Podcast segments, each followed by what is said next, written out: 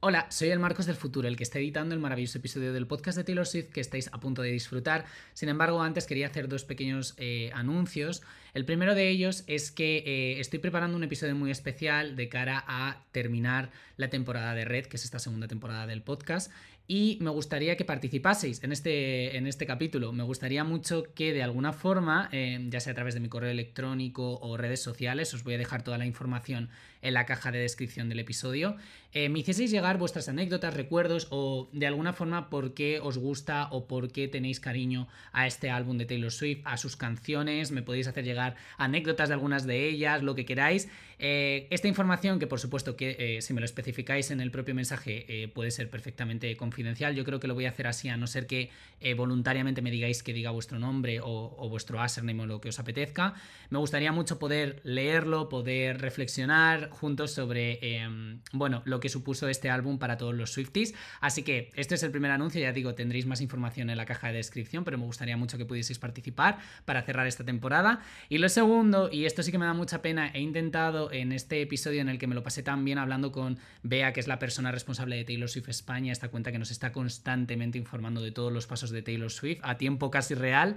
Eh, bueno, mi micrófono tuvo un pequeño problema y se, mm, digamos que la, bueno, un tema de frecuencias y no lo he podido resolver bien. Sin embargo, se me escucha, es verdad que no es la calidad que me hubiese gustado traer porque sabéis que le pongo mucho esfuerzo y mucho cariño y no quiero que escuchéis el episodio y digáis, Marcos, porque parece que estás grabado en una catacumba.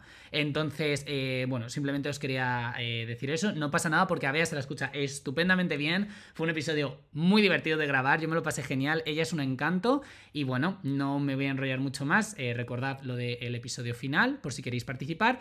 Y ahora disfrutad de un nuevo episodio del podcast de Taylor Swift. Os quiero muchísimo. Hola, yo soy Marcos y estás escuchando un nuevo episodio del podcast de Taylor Swift. Bienvenidas, bienvenidas un día más a un nuevo episodio del podcast de Taylor Swift. Yo soy Marcos, vuestro anfitrión, y si no conocíais el podcast de Taylor Swift, pues que sepáis que es el mejor podcast de Taylor Swift que vais a encontrar en español. Así que si habéis aterrizado, poneos cómodos, cómodas. Hoy tenemos un episodio muy interesante de esta segunda temporada dedicada a, como ya sabéis, los que seguís por aquí desde hace tiempo, a eh, Red Taylor's Version, esta nueva era que nos está dando tantas alegrías, tantas esperanzas. Bueno, Hoy de verdad es un día muy especial porque voy a hacer un episodio que creo que es diferente a lo que hice en la temporada de Fearless. Me parecía muy interesante ver qué hay detrás, os preguntaréis, de las cuentas que nosotros seguimos sobre Taylor Swift, ¿no? En plan de esta gente que está constantemente produciendo información y que eh, al final siempre consultamos, ¿no? Para, para ver qué ha pasado, si se nos ha perdido un easter egg, no sé qué.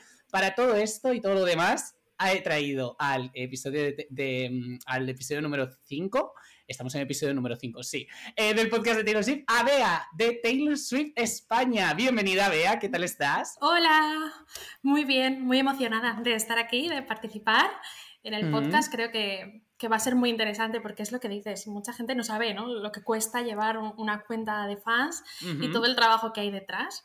Así que creo que va a ser interesante. Yo estoy súper contento de que estés aquí. De hecho, bueno, a mí me gusta mucho empezar siempre hablando de cómo nos conocemos, en plan, por, qué he traído a un invitado, cómo nos conocemos. y es que al final yo sigo tu cuenta desde hace meses. Eh, es verdad que yo no soy como súper mega dado a seguir cuentas de fans, pero de Taylor Swift me parece como indispensable porque... Eh, bueno, porque lo que vamos a hablar en este capítulo, ¿no? Pero en plan, como es un artista que tiene tantísimos ejes y tienes que eh, estar como al tanto de tantas cosas para enterarte de todo, que, o sea, creo que tu trabajo, ya te lo voy diciendo, me parece espectacular y me apetecía muchísimo que te pasases por aquí y muchas gracias por pasarte por aquí para hablarnos un poco de todo esto. Vamos a hablar de todo tu trabajo y también de algunas teorías Swifties que me parecen súper interesantes. Eh, así que nada, y que nos conocimos en el Red Fest por primera vez. Que bueno, explica a la gente qué es el Red Fest porque se tendrán que tener eh, para las próximas, aunque creo que lo pueden ver si no me equivoco. Sí, sí. El Red Fest, bueno, fue un evento que, hicimos a través del canal de Twitch de Eloy. Mm, Eloy Covera, un besito desde aquí, te queremos. sí. Y nada, nos juntamos pues varias personas ¿no? Eh, que creáis contenido y, yo también estuve por ahí.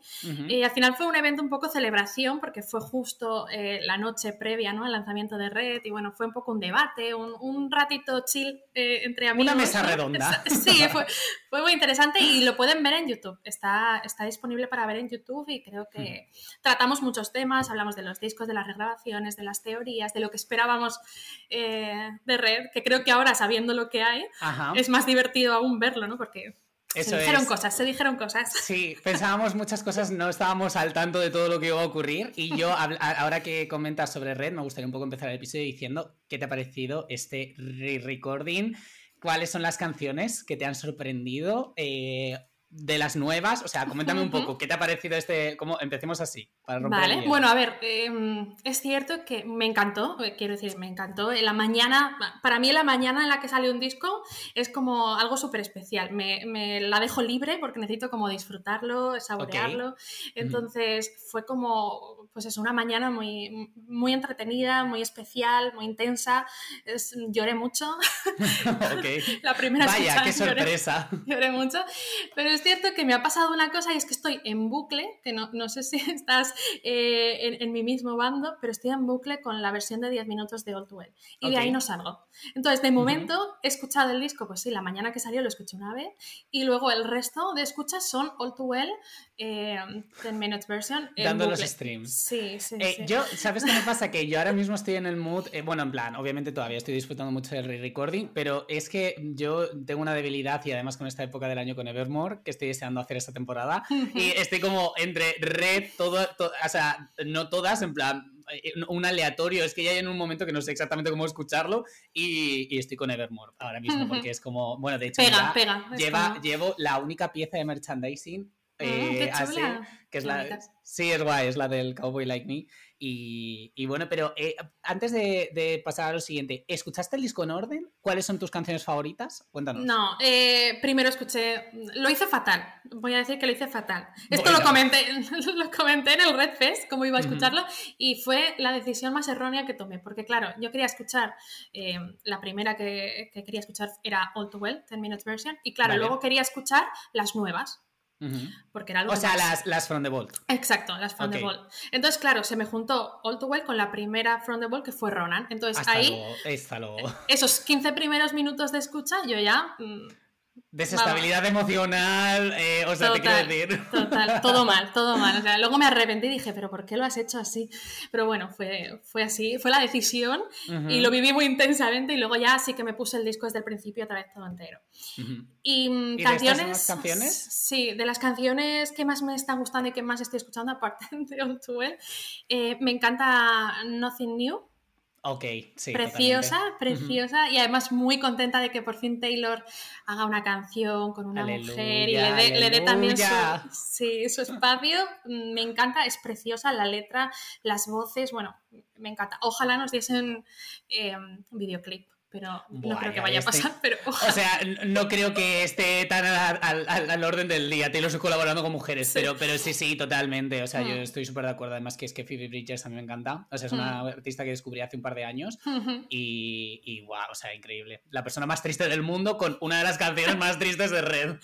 Yo la he descubierto a raíz de, bueno, había, sabía quién era, ¿no? Físicamente y tal, de verlo por Twitter o tal, pero no había escuchado nunca su música y cuando la escuché en esa canción me encantó su voz y sí que es cierto que que, la estoy escuchando un poquito. Me gusta, me gusta. ¿Y hay algo del disco que te haya decepcionado del re-recording? Mm, porque esto es muy, muy fuerte. Te haré alguna pregunta sobre esto, porque claro, tú eres la cuenta de fans y yo mi pregunta es, ¿la cuenta de fans tiene derecho a que algo que haga Taylor Swift no le gusta? Porque este es un debate súper interesante, pero sí, cuéntame. Sí, sí. Hay cosas que no me gustan de Taylor. No soy de esas fans que defienden todo a capa y espada porque no me parece sano, ni maduro, ni, ni real, no sé. y, creo que por, por, destacar cosas que no me gustan tampoco quiere decir que sea mala fan, ni, ni que... Desde luego. No sé, esa es mi, opinión. Pero no, la verdad es que me ha gustado todo. Sí que es cierto que aquí hay como dos bandos. No soy muy de la portada, no me gusta mucho la foto que ha elegido de portada. Oh my God. Me gusta mucho la sesión de fotos y, por ejemplo, han salido un montón de fotos eh, de esa sesión que me mm. parecen tres mil veces más bonitas que, la portada. Pero bueno, es cierto que en vinilo eh, gana mucho, es, preciosa en vinilo. Sí, total. Y, mm, luego en general, sí. Uy, perdona que te interrumpa, pero estoy un poco mosqueado con el vinilo, ¿eh? porque yo, en plan, soy de escuchar mucho vinilos y tal. ¿Y no te parece que los vinilos en sí son como de papel de fumar? En plan, que, o sea, que es que puedes, yo que sé, hacerte una manualidad con los vinilos porque son finísimos. Y decían, a costa de estos 60 pavos, ¿de qué vas?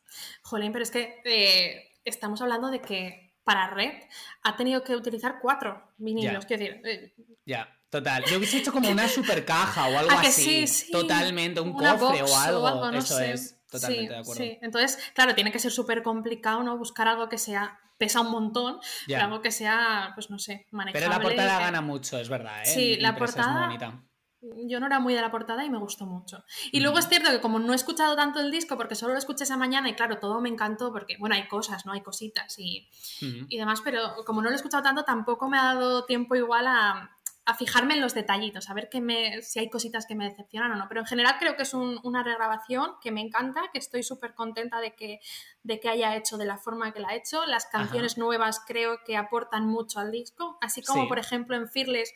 A ver, que también hay, hay, From the Balls que están muy bien, como sí, pero Está Perfectly Fine. Pero es cierto que no le dan igual tanto valor, o, no añaden tanto igual al disco que, que las, las que ha sacado ahora. Sí, yo estoy bastante de acuerdo. Lo hablé con Javi en el episodio anterior. Eh, no, anterior, no, perdón, el anterior es el de Gus, el, em, el, de las From the Vault, que es como que nos parece como que las canciones From the Vault de este disco, también, claro, estamos avanzando en el tiempo con ella. Entonces es verdad que igual las From the Vault de su debut pues quizás tampoco van a ser espectaculares, ¿sabes? A no ser que se haga un Girl at Home y de repente meta aquí una producción súper europea, tal, que nos quedemos todos como diciendo, ¿what?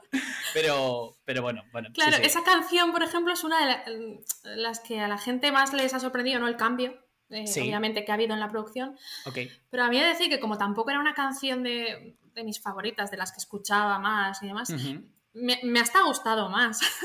A mí, me, a mí me, gustaba mucho Get At Home, era de ese team en plan de, en plan de Get At Home, que canción más aburrida y a mí me encanta, es como súper niñata. Sí, sí, por eso, o sea, no sé, la verdad que ha, hecho, ha, hecho, un muy buen trabajo, estoy muy contenta. Pues estoy, o sea, yo también estoy súper contento y me alegra mucho que empecemos a hablar de esto, pero antes de llegar a este punto, a mí me interesa, tú como eh, fundadora de este Twitter eh, em, y de Instagram, ¿no? En plan que eh, ya sabéis que podéis seguir a, Bea en todas las redes sociales que voy a dejar en la descripción. Me gustaría preguntarte, me, me causa curiosidad, ¿cuándo conoces a Taylor Swift? ¿Cuándo te enganchas a su música? Y también me parece interesante que luego me digas ¿cuándo decides empezar a hacer esto? En plan, ¿cuándo dices, oye, me voy a lanzar a hacer su cuenta de fans en, España, por así decirlo, ¿no? Pues yo conocí a Taylor por allá por el 2008. 2008 creo. Ay, Dios, ha pasado mucho tiempo. Dios santo, no lo em, pensemos. Sí, mejor no. Y la conocí porque, mm, porque eh, hacía un tour con los Jonas Brothers y yo en aquella temporada era súper eh, fan de los Jonas. Entonces eh, salió el DVD este, no sé si lo recuerdas, este concierto en 3D, no sé qué, y ahí... En 3D, es verdad.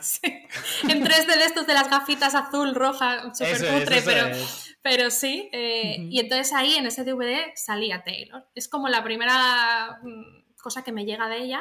Okay me gustó muchísimo, me, en ese momento me impactó mucho su música y es justo cuando estaba por lanzar, no sé si, claro, ahora no recuerdo si es que ya lo había lanzado o iba justo a lanzar, pero bueno, era la época de Fearless. Vale. Entonces fue la primera vez que, que yo la escuché y que me encantó. Y por aquel momento yo em, llevaba una cuenta fan de, otra artista. Ok. ¿De cuál, si se puede saber? De Miley Cyrus. Oh my god, Miley Cyrus, que me encanta su Plastic Hearts, de verdad. A ver si hacen una colaboración, aunque creo que se odian. Esa es mi teoría. ¿Sí? ¿eh? Eh, yo no lo sé, o sea, pasó esa movidita, ¿no? De, de, la película de Hannah Montana, que ya ahí es como que. Como, o sea, pasó algo ahí, ¿no? En el rodaje o como que Miley Cyrus no hablaba, bueno, no, estamos aquí para visionar, pero, pero sí que tengo la sensación de que no se llevan muy bien. sí, yo creo que no son, pues no son amigas íntimas, pero que es una relación cordial y demás. No creo que haya mal, mal rollo más allá de. Ojalá hiciesen una colaboración, ¿eh? que daría una cosa espectacular. Ojalá. Pero, pero sí, entonces en aquel momento con una amiga em, que nos daba por hacer como muchos foros de, gente que nos gustaba, hicimos eh, lo que era en aquel momento el foro de Taylor Swift Spain, creo, o algo así. Wow. Y claro, yo no sé, es que no recuerdo. No, no, tuvo mucho éxito el foro. Pero bueno, por, e, ese momento eh, se llevaba mucho esto de los foros. De, hecho, yo en ese momento llevaba el, foro en España de Miley. Vale. sí que era muy famoso y muy reconocido. Eh, entonces tampoco le podía prestar mucha, mucha atención al de Taylor, porque como que toda la atención se la, se la llevaba Miley y todo mi tiempo iba destinado ahí. Pero bueno, estaba un poco entre ambas cuentas. Vale. Mm, y, bueno, eh, un poco eso. Lo que pasó más adelante fue que nos hacemos mayores. ya tienes, ya tienes pues que, bueno, no tienes por qué hacerlo, pero en mi caso decidí estudiar una carrera, un máster. ser adulta. Exacto. La vida se vuelve un poco más aburrida y entonces pues las cosas se, van dejando por el camino por ahí. Y con la cuarentena es cierto que que bueno, yo en mi caso eh, de repente tenía un montón de tiempo libre porque no tenía que trabajar ni demás. Eh, estaba sola en casa porque me pasé toda la cuarentena yo sola con mi perro en casa. Entonces oh de repente tenía mucho tiempo libre y de repente como, eh, no sé si te pasó, pero estábamos como muy nostálgicos durante los meses de confinamiento, ¿no? De ver series de hace tiempo, de, bueno, entonces ah, dije, jolín, eh, me metí por ahí, tampoco había ninguna cuenta así de fans en España pues, que, siguiese eh, todo lo que hacía Taylor y dije, oye, pues voy a, voy a reactivar todo esto. Ok. Y, un poco así, y justo, claro, Taylor lanzó eh, Folklore. Claro. Entonces llegó el boom, llegó el boom y me, y vamos, ahí estoy. Fue como una señal. Yo me parece muy curioso lo que, nos, lo que me cuentas, porque yo tenía previsto preguntarte si, claro, si tenías experiencia previa, ¿no? En plan, como community manager, porque al final es un trabajo de community manager lo que haces. Totalmente. Em, eh, me, ha llamado muchísimo la atención lo de los foros, que bueno, habrá, habrá aquí gente que a lo mejor no sepa ni lo que es un foro, ¿sabes? porque es como algo ya de los que tenemos veintitantos, ¿no? Eh, veintipocos. sí. Y la cosa es que em, yo, me, yo me pregunto, a ti, todo este trabajo que tú haces, ¿te ha servido, o sea, tú has aprendido algo que te sirva para tu día a día? En plan, quiero decir, porque al final es un trabajo como súper organizativo o es simplemente es como una vía de escape, en plan, ¿Qué has aprendido, digamos, un poco de todo esto que tú haces con, para o con Miley Cyrus? Sí, para mí es cierto que todo esto lo hago por, por hobby, o sea, yo disfruto muchísimo. Ok. Y, y, también es cierto que lo hago como como que en mi entorno, bueno, una amiga sí que es muy fan de Taylor, pero tampoco tengo a gente con la que hablar tanto vale. a, mi mismo nivel de, estar todo el día hablando de Taylor, entonces es como compartir también em, pues lo que, lo que me gusta ¿no? y, lo que disfruto.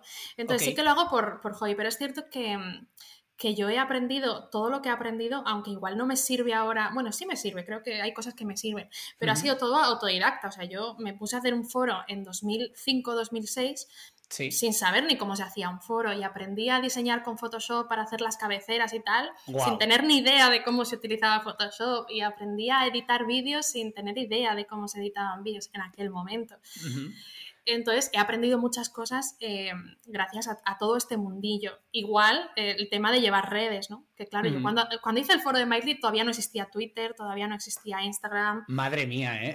es que esto parece que estamos hablando como de hace dos siglos. ya ves. Claro, entonces lo que se llevaban eran los foros y las páginas web y aprendí a llevar páginas web porque también, eh, por ejemplo, de Miley hice la página web, entonces a manejarte con WordPress, con...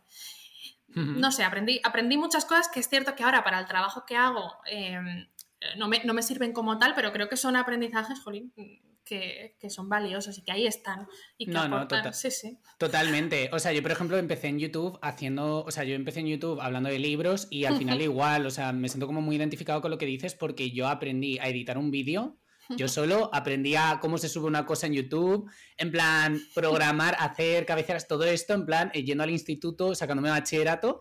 Y luego, o sea, en la, yo luego estudié en la carrera audiovisuales y tal, y nos enseñaban todo esto y yo rollo, sí, yo esto lo aprendí como hace cuatro años, ¿sabes? Hablando de mis movidas. Entonces es como muy curioso, ¿no? Lo que me dices, es como que hmm. todos los creadores de contenido al final creo que, que pasamos también por este punto, porque tú te consideras creadora de contenido.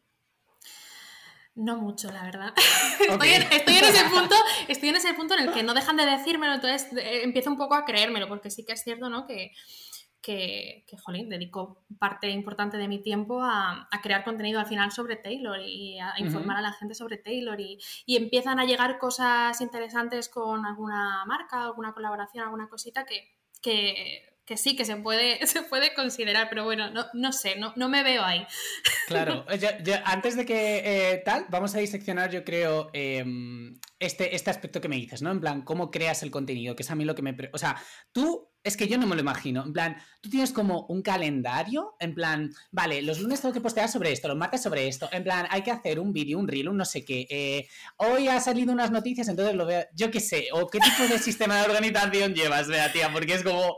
¿Qué va? O sea, eh, voy totalmente sobre la marcha. No tengo organizado absolutamente nada. Nada. O sea, eh, siento decepcionarte o decepcionar a la gente, pero eh, no, yo me levanto y, pues eso, lo que hago mucho sí que como que reviso, tengo todo el rato el móvil en la mano y hago micro, micro entradas a Twitter, a Instagram. No soy de las que coge el móvil y está tres horas metida en Twitter o en Instagram, pero como que cada media hora sin querer entro y miro. Entonces estoy de esa forma como que al final me entero, si pasa algo rápido, normalmente me entero en el momento. ¿Tienes eh, notificaciones activadas? Esto es una cosa que tenía. O sea, ¿tienes en plan de algunas otras cuentas o de ella o de MTV? O sea, en plan, ¿qué tipo de, cuentas sigues para tener esta información? Sí, yo, bueno, eh, sigo las cuentas oficiales, que son las que tengo eh, activadas las notificaciones. Em, y, luego sigo a cuentas de fans de otros países o, cuentas de fans que hacen contenido en concreto, ¿no? Por ejemplo, que suben fotos de mucha calidad o que hacen GIFs o cosas de este tipo. Hay una cuenta que me encanta, ahí no sé cómo se llama, pero que lo que hace es como em, poner vídeos y fotos del día en el que estamos, pero hace X tiempo. Entonces te dice, un, día, un día como hoy, el 20 de abril de no sé qué, Taylor estaba tal. Y entonces esa me gusta mucho. Entonces, al final, como me meto en Twitter, en Instagram, tal, muchas veces al día, pues scrolleo un poquillo, veo un poquito lo que hay y, me informo así, la verdad. Qué curioso. No hay, no hay más secreto. Es muy curioso. Y mi pregunta es, o sea, claro, tienes todas las alertas del mundo, estás ahí como muy on fire. Eh, aunque sea un poco, o sea, yo entiendo que te gusta mucho por lo que me has dicho, todo lo que haces y que es parte de tu tiempo libre, no es como un hobby, o sea, como quien lee o como quien va al cine, pues tú dedicas parte de tu, de tu tiempo libre a hacer todo esto. Y mi pregunta es esto, ¿alguna vez te has agobiado, te has saturado, en plano, dice, o alguna vez has pensado, Uf, es como, sí, lo disfruto, pero sabes lo que tú dices, ¿no? Que mm, al final es una parte de tu tiempo que a mí me pasa con las cosas que yo hago, ¿no? En mi tiempo libre escribo, hago vídeos, tal, no sé qué, que hay veces que digo, uf, esto tengo que seguir adelante, en plan, ¿te has planteado dejar esto alguna vez? No, dejarlo no. Eh, sí que es cierto que, a ver, últimamente Taylor está en una etapa como muy tranquila gracias a Dios, gracias a Dios. Nos da contenido como muy dosificado, entonces eh, hay veces que incluso digo, jolín, eh, podría hacer algo más, que me aburro ya de, no tener nada. Eh, pero es cierto, por ejemplo, en la semana de lanzamiento de Red, bueno, yo estaba con mucho estrés, o sea, estaba con mucho estrés, pero digo, no puede ser que esto me esté afectando a nivel personal, con ansiedad, con de decir, porque era todo, o sea, era, era un estrés positivo, era, yo estaba muy contenta y muy feliz, pero era mucho, mucho trabajo, era constantemente tener que poner cosas, constantemente te metías y de repente un videoclip nuevo, ¿de dónde ha salido este videoclip? Em, era, era, era un poco abrumador. Em, y más allá de eso, no, la verdad es que nunca me he planteado dejarlo. Hay veces o hay momentos que, igual la gente que está detrás no entiende que yo soy una persona mm, normal como ellos, que no gano nada por hacer lo que hago y que a veces pues te preguntan cosas igual con, un tono eh, bastante imperativo, ¿no? Y no tienen en cuenta pues que igual no tienes eh, el tiempo para responder en ese momento o, les respondes pero se, toman mal que, simplemente pues, seas breve y concisa o no sé, me ha pasado en alguna ocasión puntual, pero, pero en general no. No, te entiendo. O sea, hay mucha gente que al final eso es una cosa súper importante lo que dices, que detrás de, bueno, ya no solo de una cuenta de fans, pero en plan de un perfil de Twitter, hay una persona eh, que tiene su día a día, eh, puede o no tener su trabajo, sus obligaciones, sus problemas en su casa y, o sea, quiero decir que al final la gente que crea contenido como tú eh, o como yo, eh, al final ponemos contenido en Internet porque disfrutamos de hacer esto, no porque nadie nos esté obligando. Entonces, eh, sabéis, tenerlo un poquito en cuenta. si alguna vez os sentís que os habéis sentido un poco identificados con lo que dice Bea, darle una vuelta, porque quizás, quizás hay cosas que es como que sobrepasa una barrera, ¿no? que te entiendo totalmente. Y por ejemplo, em, lo, que, lo que pasa a veces es que me utilizan un poco, siento que me utilizan un poco como si fuese Google, ¿no? Cualquier sí, duda que tengo. Todas las respuestas, como si tuvieses el móvil de Taylor Swift al lado. Sí, no, y, y, cosas un poco como que digo, yo lo que pienso es, hombre, yo primero lo buscaría yo, si no lo encuentro, pues perfecto, si yo no tengo problema en responder y en estar ahí. Pero hay veces que es un poco como, oye, ¿sabes dónde puedo comprar el disco tal en España? Y yo, bueno, yo eso no lo entiendo jamás. En el corte inglés. Bueno, físicamente no lo vas a encontrar, pero... Bueno, ya, madre mía, eso sí que, eso será, eso es para otro debate totalmente, pero lo de los discos físicos en España, pero ni con Taylor Swift ni con... En plan, eh, sale el día 10, pues el día 10 no está en tiendas, te vas a la FNAC o vas a donde sea y te dicen, no, es que no nos ha llegado, nos llega la semana que viene y yo, y entonces, ¿por qué se lanza el 10? Es que no lo entiendo, o sea, de verdad, es una cosa que para mí es que no tiene ningún sentido. No, no, y, estamos a, yo creo que han pasado ya tres semanas o un poquito más del lanzamiento y sigues sin estar en casi todas. En alguna, así muy puntual, me he encontrado uno o dos, pero pero sí, que no está como que hay una pila. Ya, ya, ya, ya, eso es verdad. y de hecho, para las navidades yo bueno, he tenido que ayudar a una persona a comprar un este de red y al final solo lo había en Amazon. Y es como, ¿sabes? Si quieres comprar en otros canales o lo que sea, es como, es que solo lo tiene en Amazon, pues Dios sabe por qué, ¿sabes? Pero no te lo encuentras en una tienda de discos. Es una cosa un poco extraña. Em, pero hablando de esta comunidad Swifty, a mí me gustaría, antes de que hablemos de teorías Swifties, ¿Cómo son los fans de Taylor Swift? ¿Cómo los percibes tú? Bueno, ya sabes que tú y yo somos fans, ¿no? Pero tú que eres eh, esta persona, ellos en, algunas cosas te mandan información que tú reposteas, ah. o ¿sabes lo que te quiero decir? ¿Cómo, ¿Cómo sientes tú la comunidad de fans de Taylor Swift? Sí, la verdad que em, siento que está un poco dividida. Esto es lo primero que yo capto, como que hay fans que pues, no quiero que se entienda mal, pero que somos más mayores, ¿no? que llevamos igual más tiempo, tenemos igual una madurez que, que los fans eh, pues más jovencitos que llegan al fandom ¿no? de 15, 16 años, eh, pues bueno, es normal, yo pasé por ahí. Cuando tenía la cuenta de Miley tenía esa edad y lo entiendo perfectamente porque pasé por ahí, por esa misma Que se viven las cosas de otra forma sí, y todo. Sí, sí, totalmente, totalmente. Entonces sí que veo ahí esa diferenciación eh, en muchas cosas, no sé, cuando hay que votar a Taylor para no sé qué premios y hay que poner un hashtag y no sé qué, pues veo que los que se vuelcan realmente en este tipo de cosas son la gente súper joven que está ahí con ese entusiasmo, con esa energía, con... tienen más tiempo, tienen, ¿no? Entonces... bueno, yo estuve ahí también, estuve en ese momento. yo también. Ya que no voto a Taylor Swift para un premio, vamos, si no es eh, darle un clic y ya está, yo, yo, no voto a nadie, lo siento, Álvaro, todo tiempo. Cuesta, cuesta, cuesta. Sí, sí. Eh, entonces, eso eh, lo veo, lo veo como, como importante, pero es súper es súper bonito, creo, ¿no? Que, que en este fandom haya como tanta diferencia de edad y como que todos al final, por, por general, eh, o por norma general, nos llevamos bien y hay, hay buen rollo y, y, lo que siento es que es un fandom muy divertido. Yo, yo me divierto mucho. Habrá gente tóxica como en todos los lados, pero la verdad que mm, yo no me las encuentro por, por mis por mis redes y si me las encuentro mm, bloqueo. Eh, pero en general eh, es un fandom súper divertido, eh, muy sarcástico con el tema de las teorías. Yo al menos me las tomo siempre de risa. Casi todas las teorías que comparto, que ahora hablaremos de ellas. sí normalmente no me creo que vayan a pasar, pero es que me lo paso súper bien. claro, vivimos como en una ilusión colectiva, en plan de, sí, Taylor Swift va a hacer esto, y es como, Taylor Swift en su casa, jaja, no. Sí, pero es que es maravilloso. Sí, es, es maravilloso vivir de esa fantasía. Es como yo podría decir, pues no me lo creo, ya está, y no lo comparto. Pero digo, es que me apetece que esto sea verdad y yo me meto en esa fantasía y me llevo la leche y quedo clown total, pero esos risas que te echas, eso, no sé, me parece como un fandom súper, súper divertido y también me parece... Em, en general un fandom que al menos a mí me ayudan mucho, lo que tú decías, ¿no? O sea, a mí eh, cualquier persona me, manda, me informan al final de cosas, oye, que ha salido esto, que está este, este disco con descuento en no sé dónde, que no sé si habías visto que Taylor está tal, y es que si no, yo sola no podría informarte todo, sería imposible, entonces me mandan también mucha información y yo eso lo agradezco muchísimo. Son muy buenos. Eso está, eso está muy guay. Yo, yo, comparto todo lo que dices y además de esto, yo añadiría, no sé cómo lo percibes tú, eh, creo que lo, no sé si lo he comentado brevemente en algún capítulo, pero a mí me parece que el fandom de Taylor Swift, ah, no, lo comenté cuando me entrevistó eh, TNT Latinoamérica, que me parece que el fandom de Taylor Swift es muy respetuoso con su artista y con esto me refiero. Eh, yo llevo escuchando música pop probablemente desde que estaba en, el, en, la tripa de mi madre.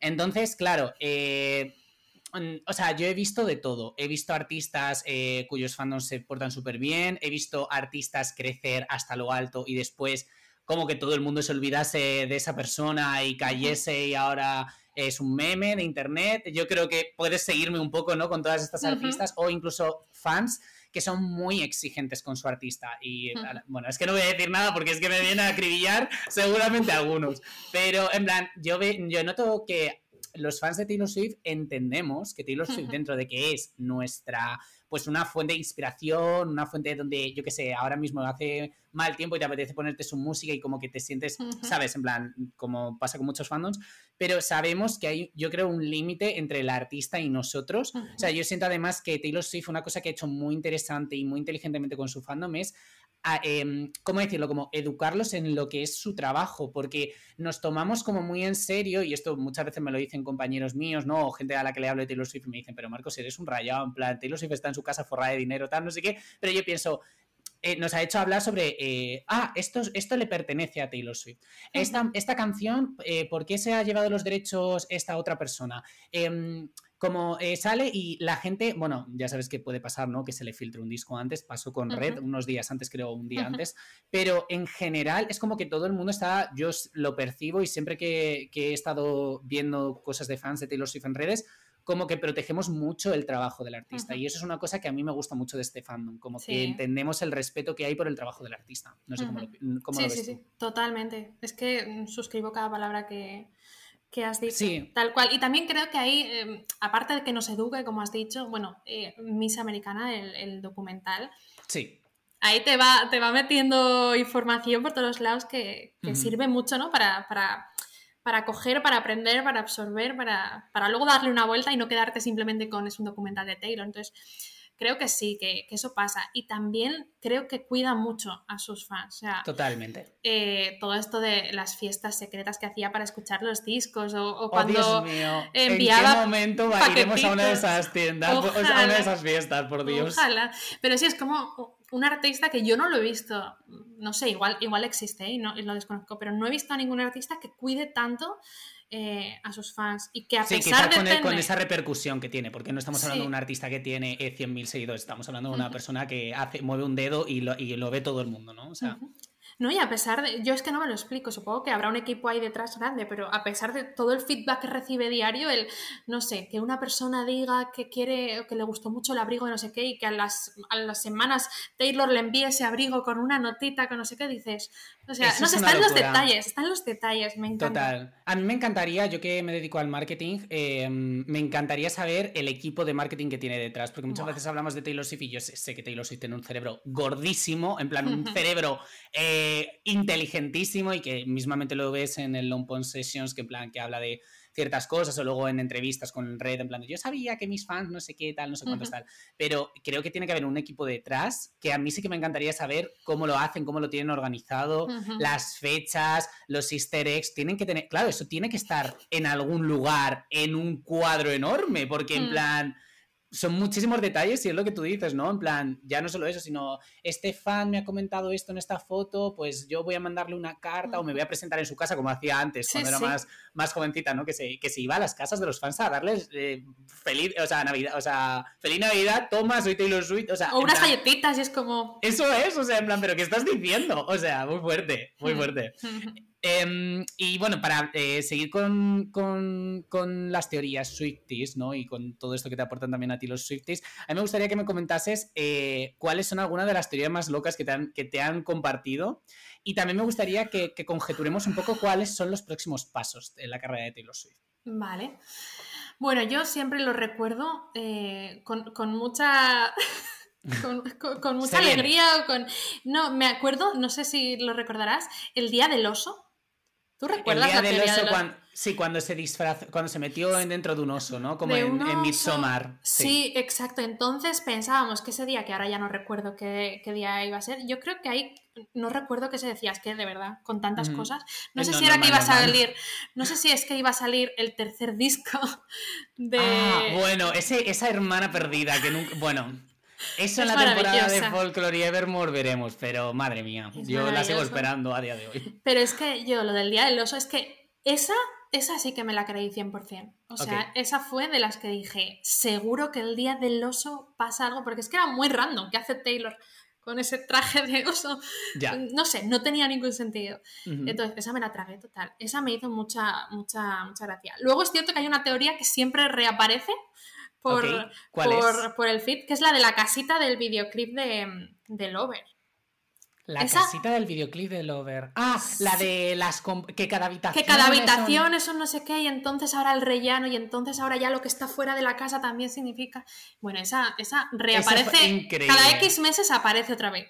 Ok. Es maravillosa. Esa teoría es increíble, es verdad. Además que, en plan, yo en mi cabeza cuando lo vi por primera vez, dije, por primera vez, dije, eh, hola, encaja perfectamente, claro que es esto. O sea, que estamos dudando. sí, sí, sí total. Y luego la más loca, la que me parece como más enrevesada, que hasta hace poco me la creía, pero ya no, eh, era la del videoclip de The Man. La de. Sí, la de la pared, que cada casilla de las baldosas. exacto, cada casilla te indicaba el momento en el que anunciaba, el momento en el que salía. El y hasta ahora tenía sentido, o sea, hasta ahora se cumplía, pero ya no se cumple con Speak Now. Ah, Porque tendría que haberlo. Creo que lo que decía, si no me equivoco, es que a final de noviembre anunciaba Speak Now.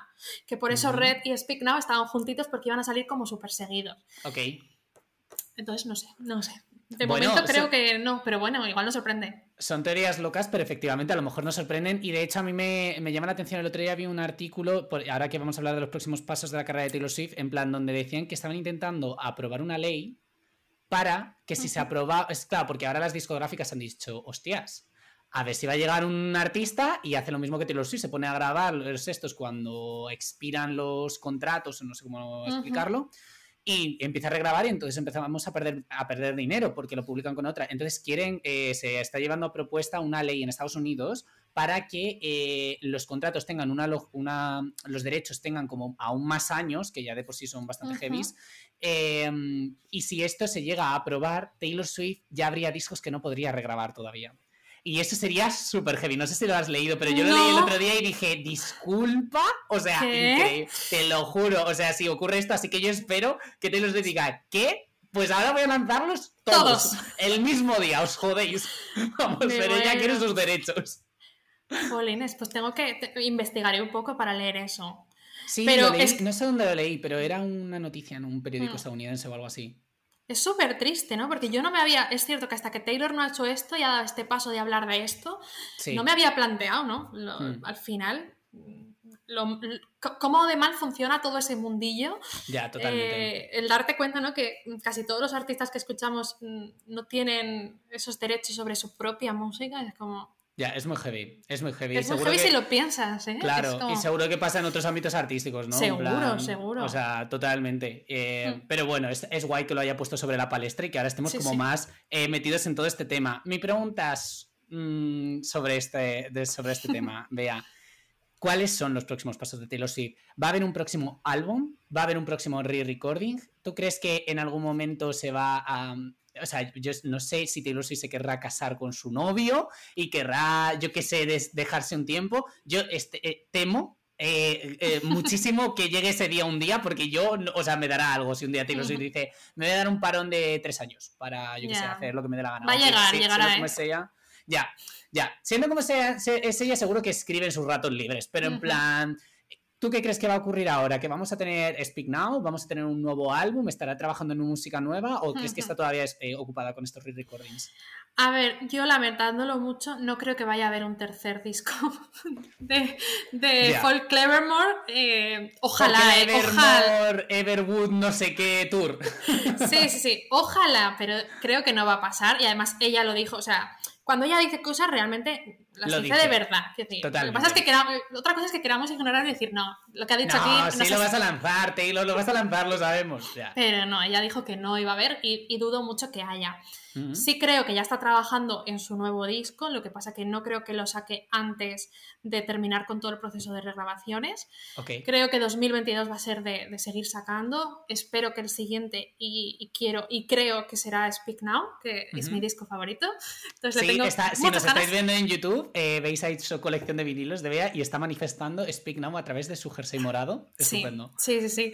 Entonces, creo que será el siguiente y creo que llegará eh, en el primer trimestre de, de 2022. Por ahí igual enero lo anuncia y para marzo, así, no sé. ¿Tendremos videoclip de, de, Enchanted, crees tú? Sí, Yo lo Creo espero. que sí. O sea, Creo que eh, sí. 100% es como de mis sueños, ¿sabes? Yo me he imaginado ese videoclip Hmm. 150 millones de veces en plan, claro, y será así, parecerá la Cenicienta. O sea, bueno, bueno, bueno, bueno, bueno, increíble, tiene que ser increíble. Sí, entonces eso es lo que pienso. Y creo que, mm, que, bueno, que seguirá sacando los discos y que em, hará una gira. Creo, mi, mi teoría es que hará una gira antes de sacar su, bueno, Taylor Swift eh, 10. 10. Sí, ya- Hará una gira como, como de grandes éxitos de... Bueno, es que no hemos tenido tour al final de Lover, ni de Folklore, ni de Evermore, entonces... No lo digas, como- por favor, qué, qué cosa tan triste, de verdad. Uf, qué mal. Es que encima. O sea, yo sé que Lover no es el de los discos favoritos del fandom, pero yo estaba tan ilusionado con verla con Lover, o sea, porque justo la había visto en Reputation, y tenía tantas ganas de ver qué hacía en un tour de verano, así, o sea, por favor, y luego Folklore, es que por favor, nos han. Esto ha sido injustísimo, injustísimo. Hmm. El karma, fatal, fatal, fatal. Y por favor, vamos a, a meter el dedito en la, en la llaga, pero también tenías entrada, ¿no? Para, para ver a Taylor aquí en España. Ah, Me, me ocurrió una cosa muy curiosa. Yo estaba en un avión eh, hacia Londres y justo fue aterrizar y de repente veo... Bueno, no, perdón. Yo me había comprado entradas para Lisboa, para el. NOS de Lisboa, porque las había anunciado antes y yo en plan. Con unas amigas, sí, obviamente nos vamos a Lisboa, A donde haga falta. A donde haga falta, chicas. No viene a España, no pasa nada. Bueno, pues compramos las entradas que luego me peleé, Dios se ayuda con Ticketmaster para, bueno, nos peleamos para que nos devolviesen el dinero, fue horrible, eh, pero lo conseguimos. Eh, y luego, eh, un día que yo pues fui, pues fui a Londres y tal, eh, de repente, te lo juro por Dios, a- a- aterriza el avión, enciendo Twitter y veo, me salta una notificación, Taylor Swift Mad Cool Madrid 2020, ¿qué? Y yo que hice en medio del avión, ¡ah! y todo el mundo me mira y yo, ¡ah! ¿qué es esto? ¿Qué está pasando? No me puedo creer, ¿qué está ocurriendo? Y ya me meto tal, y obviamente en plan, eh, me las compré también, en plan, yo voy, eh, o sea, ya no iba a ir a- al NOS, eh, y dije, voy a Madrid, ya está, tal. Y, y claro, pues tenía yo mis ilusiones puestas ahí y tal, y yo creo, espero que, no, que vuelva a España, pero yo no sé ahora. Encima que se había arriesgado a venir a Madrid, joder, en plan, por favor. Que Pero Taylor bueno, Swift y Madrid eh, en la misma no se suele ver. no se suele ver, yo, yo la podría haber visto en Speak Now, eh, y esto es una daga que siempre se la clavo un poco a mi madre, en plan de, yo le dije, vayamos por favor a ver a Taylor Swift, y mi madre, ya volverá, y nunca volvió. Entonces tuve que irme un día a Irlanda a ver la Reputation Stadium Tour, porque si no, ya Igual, nada. yo me arrepiento muchísimo porque Total. cuando vino no fui y no sé por qué. Bueno, me imagino que, que sería porque al final era otra ciudad, yo era más pequeña, implicaba viajar, gastarse un dinero que, que supongo ¿Tú, que en tú ese de momento. dónde eras, perdona? Yo soy de Soria. Ah, de Soria. Ah, qué bonito Soria. Hace mucho que no voy. ¿Has ido? Ah, eh, sí, claro que he ido a Soria. ¿Por qué te sorprende? Porque nadie conoce Soria. sí, hombre, es muy bonito. O sea, para es pasar el fin de y tal es muy bonito. A mí me muy gusta. bonito, muy bien. Pero hace mucho que no voy. Tengo que volver a Mm, Soria. Mm, mm. Entonces, eh, aunque luego me vine aquí y ya vivo en Valencia, soy medio valenciana, pero Ok. en ese momento vivía en Soria. Entonces, eh, bueno, supongo que sería algo de eso. Algo Sí. de, de que mi madre dijo, no, cariño. Claro, y yo recuerdo que encima no hizo sold out y bueno, eso la tuvo que sentar fatal. Es que le tuvo que sentar eso fatal a la pobre, pero bueno. Eh, yo quiero hacerte una pregunta sobre un tema que yo estoy, que es- espero que esté al caer. No va a llegar, pero yo lo espero. ¿Qué ha ocurrido con el Evermore Por- Pond Sessions? O como coño quieran llamar a, a esta cosa que no, o sea, merece. En plan, ¿tiene sentido? O sea, es que ya no sé si tiene sentido, porque claro, es un Ya. disco que incluso en los Grammy, eh, bueno, solo está nominado a, a- a álbum del año y creo que Willow está nominada, ¿no? O sea, Mm, no, no está. Solo ¿Willow tiene... no está nominada? No, Uy, solo qué tiene la vergüenza. nominación a, Album of the Year. Qué vergüenza, por favor, pero si Willow es una de mis canciones favoritas de Taylor Swift. Ya.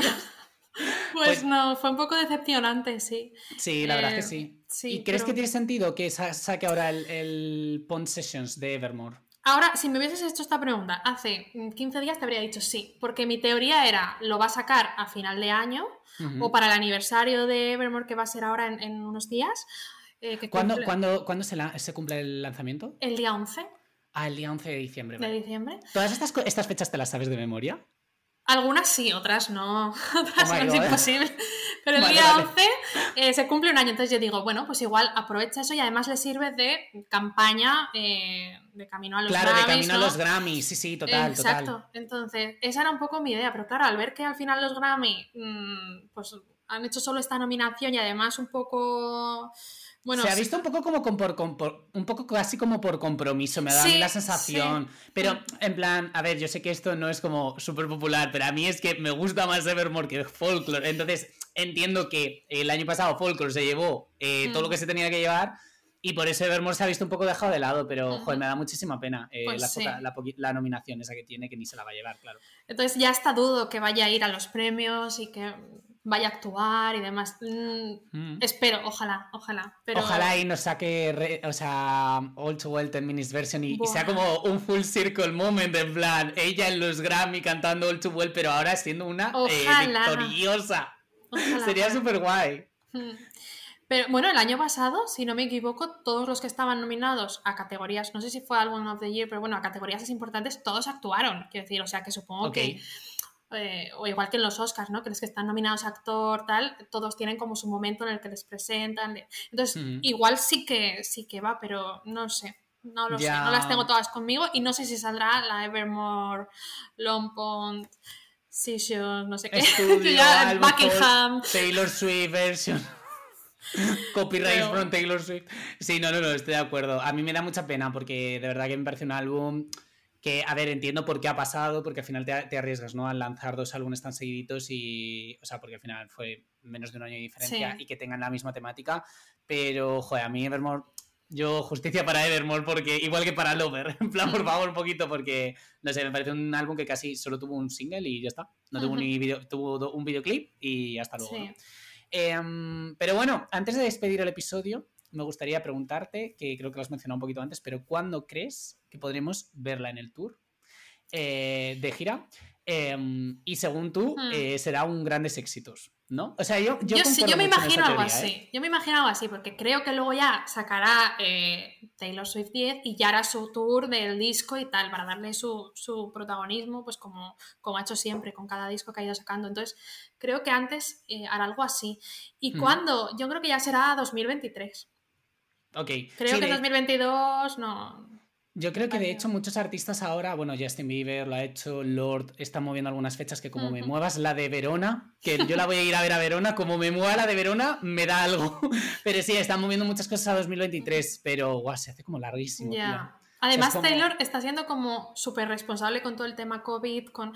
Entonces, creo que tampoco se, se precipitaría, digamos, a, sí, porque de hecho cuando ocurrió lo de que había organizado su propio festival, el Lover Tour y tal, y claro, eso tuvo que costarle un dinero, yo creo. no sé quién sería, pero claro, que había hecho su propio, su propio festival. Ojalá.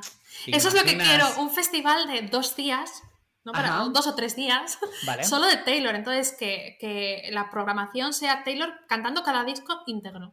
En plan, eh, viernes de 5 a 7, Taylor Swift. Te lo va poniendo así todo. Me encantaría. Con colaboradores también. en plan, que venga, que traiga todo el mundo. Claro, un Glastonbury de Taylor Swift. Exacto, exacto. Y, tiendas de merch y. Buah, buah.